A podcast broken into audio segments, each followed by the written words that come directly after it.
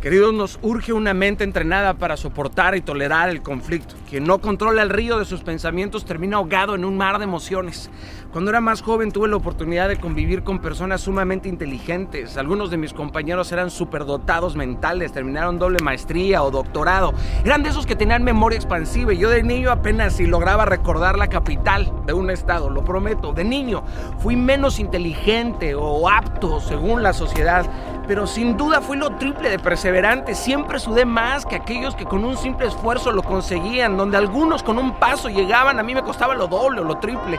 Siempre Siempre tuve que esforzarme lo doble, pero clamé tanto que rompí las ventanas de los cielos y las abrí con disciplina y con obediencia. Nunca me he dado por vencido, no lo haré nunca. Los que me conocen saben las tormentas que me han tocado. Los que no llegaron era porque solamente estaban interesados. Los que sí llegamos es porque estamos comprometidos. Eliseo recibió una doble porción y yo quiero una doble porción de la doble porción de Eliseo. Yo no sé lo que estoy pidiendo, pero siempre quiero más de él. Nunca me voy a quedar con ganas de pedir más. A Dios nunca se le acaban las ganas de darme y a mí nunca se me acaban las ganas de pedirle.